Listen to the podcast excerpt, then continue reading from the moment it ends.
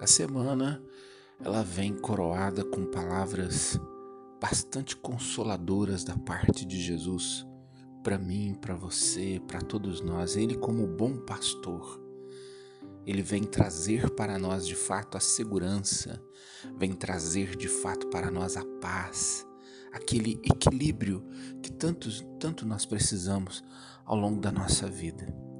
Eu vou começar o evangelho de trás para frente eu quero meditar sobre a pergunta que Tomé fez a Jesus. É, Jesus, e Jesus disse: Vós conheceis o caminho. E Tomé vai replicar, dizendo: Senhor, não sabemos para onde vais. Como podemos conhecer o caminho? E aí Jesus vai responder: Eu sou o caminho, a verdade e a vida. Eu sou o caminho, a verdade e a vida. Belíssimo, belíssimo. Por quê? Tomé estava pensando em um lugar geográfico. Jesus estava falando de um lugar existencial. Tomé estava pensando ah, num espaço físico. Jesus estava falando de algo muito maior, de algo abstrato.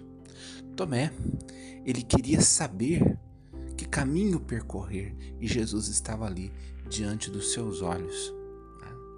Então, eu gostaria de começar a reflexão porque essa é uma verdade profundamente consoladora para nós e que deve despertar em nós uma segurança muito grande, porque também nós, como Tomé, às vezes nos dirigimos para Deus também dizendo: Senhor, não sabemos para onde ir, não sabemos que caminho percorrer. Quantas pessoas não se encontram perdidas sem saber o que fazer, para onde ir. Né? Quantas pessoas também se encontram aí desnorteadas? A gente usa até uma expressão, né, feito baratas tontas, no mundo que nós vivemos, perdidas. E Jesus é aquele que quer nos encontrar. Ele não é aquele pastor que vai em busca da ovelha perdida? Pois é, aqui está essa grande singularidade do Mestre Jesus. Ele é o caminho, então, a partir do momento em que nós estabelecemos com Jesus essa relação de intimidade, a partir do momento em que nós vamos travando com Ele pela palavra, pela Eucaristia, pela vida de fé, né? essa intimidade constante, Jesus vai nos tomando pela mão.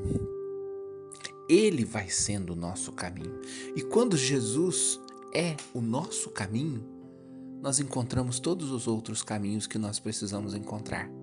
Né? O nosso caminho profissional, o nosso caminho pessoal, o nosso caminho dentro do matrimônio, o nosso caminho como pais. Tantos pais perdidos no mundo hoje, né, sem saber como educar os filhos, desnorteados, principalmente por conta dessa pandemia que nós estamos vivendo.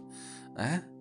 Jesus mostra como nós devemos ser pais, Jesus ilumina o nosso matrimônio. Jesus nos mostra como que nós devemos proceder profissionalmente, que caminho seguir, qual é a nossa vocação no mundo que nós vivemos. Jesus nos mostra o que nós devemos fazer. Isso concretamente, não estou dizendo isso de uma forma poética, não é concretamente. Jesus, ele vai nos dando o discernimento através do Espírito Santo de Deus sobre para onde ir e o que fazer. Então a questão não está num caminho geográfico, num caminho, num lugar físico, mas sim na pessoa de Jesus. E é nele que nós devemos nos abandonar. É com ele que nós devemos travar essa relação de intimidade. Se nós nos colocarmos como ovelhas de Jesus, se nós de fato fizermos de Jesus o nosso pastor, e abrirmos os nossos ouvidos à Sua palavra, aos seus ensinamentos, nós não precisaremos temer mais nada, porque Ele será o nosso caminho. Será o nosso caminho. Nós saberemos para onde ir, o que fazer, nós não teremos dúvidas no coração. Por isso que aí agora eu vou voltar lá no início do Evangelho. Eu disse que ia começar de trás para frente, né? Quando Jesus vai dizer então aos seus discípulos: Não se perturbe o vosso coração. Né? Aquele que coloca em Jesus a sua segurança, ele não tem o seu coração perturbado. E olha que hoje eu vou dizer para vocês: não ter um coração perturbado diante de tantas notícias ruins, de tanta perturbação social, de tanta perturbação emocional que as pessoas estão vivendo, é um privilégio para lá de excepcional. Né? Vamos, vamos combinar, né? Não, não ter o coração perturbado diante de tudo que nós estamos vivendo, permanecer firmes como uma rocha em meio a tudo que está acontecendo, é um privilégio que somente os filhos de Deus de fato vão ter. Né? Você pode ter aí é, a, a melhor das orientações possíveis, mas somente Jesus pode te dar essa segurança. Somente em Jesus você pode encontrar essa paz e esse repouso que muitas vezes você está procurando, essa felicidade que nós é, refletimos ontem.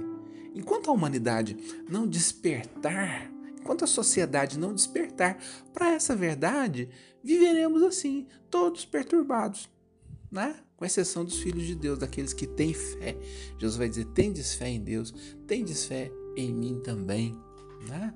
Na casa do meu pai há muitas moradas, ou seja, há um lugar para todos. Vocês não precisam ficar brigando uns com os outros. Todos têm lugar, todos têm vez na casa do meu pai. E onde é a casa do pai? É o coração de Deus. O coração de Deus é um coração de mãe. Né? Tem lugar para todos repousarem. Nós não precisamos ficar preocupados. Então, é um grande privilégio a vida em Cristo principalmente nos dias de hoje. É um desafio? Sim, não é fácil, né? Diante de como eu disse no início da semana, né? de tantas vozes que clamam no mundo, né? Você discernir a voz do pastor, você travar com ele essa relação de intimidade na palavra, você ser fiel a ele todos os dias na meditação e na entrega diária à, mão que ele quer nos conduzir por esse caminho, por essa vida. Não é fácil, é um desafio, mas é profundamente animador saber que nele nós teremos aquela paz que o mundo não pode nos dar. O nosso coração não será perturbado por tanta agitação social, por tanta confusão mental que as pessoas vivem nos dias atuais. Quem não quer viver assim? Eu quero. Então eu faço a minha opção por Cristo. Eu quero viver a minha vida toda ela por Cristo, com Cristo e em Cristo. Aconteça o que acontecer, eu estarei sempre do lado dele e eu sei que ele estará sempre do meu lado. Eu sei que ele sempre estará pronto para até me buscar quando eu estiver perdido. Ele será sempre o meu caminho, a minha verdade e a minha vida. E com ele eu chegarei até o coração do Pai. E no coração do Pai, nessa morada maravilhosa, esplendorosa, encontrarei o descanso que eu tanto quero para a vida que eu vivo.